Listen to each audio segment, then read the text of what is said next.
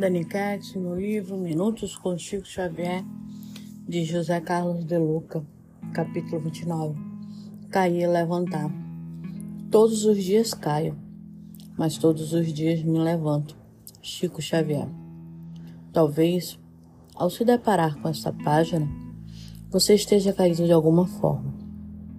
Caído em um leito, vítima, vítima de enfermidade atroz, caído no cárcere, condenado ao desespero, caído em culpas, preso ao julgamento da própria consciência, caído na solidão pelo abandono do ser amado, caído na saudade pela partida de um ente querido, caído no fracasso por uma oportunidade que se perdeu.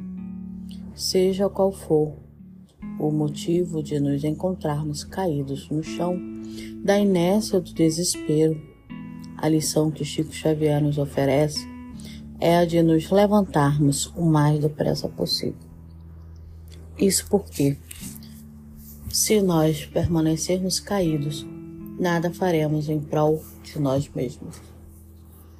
O momento da queda não simboliza o que somos, nem retrata o fim de nossa vida. É apenas uma fotografia que registra um determinado momento, mas que não define as próximas cenas que irão compor o filme de nossa existência. Não deixemos que nossa vida pare naquela fotografia.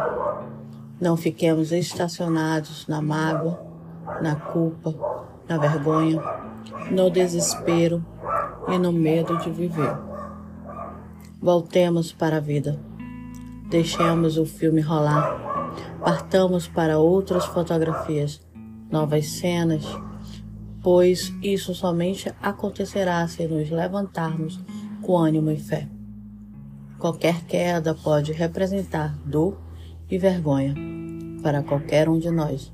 No entanto, no estágio evolutivo em que nos encontramos no planeta, somente Jesus teve pernas suficientemente fortes para não cair moralmente. As nossas são pernas ainda fracas que as quedas visam fortalecer. Jesus está com as mãos estendidas para nós, convidando-nos a levantar agora mesmo. Não esperemos pela vontade, façamos o que precisa ser feito, que a vontade vem sempre depois. Esse final é verdade, né? A vontade vem sempre depois. Cair é necessário para aprender a levantar, para aprender como caminhar, para aprender a se melhorar. Então, não adianta entrar em desespero, vamos cair muitas vezes porque estamos no processo de aprendizado.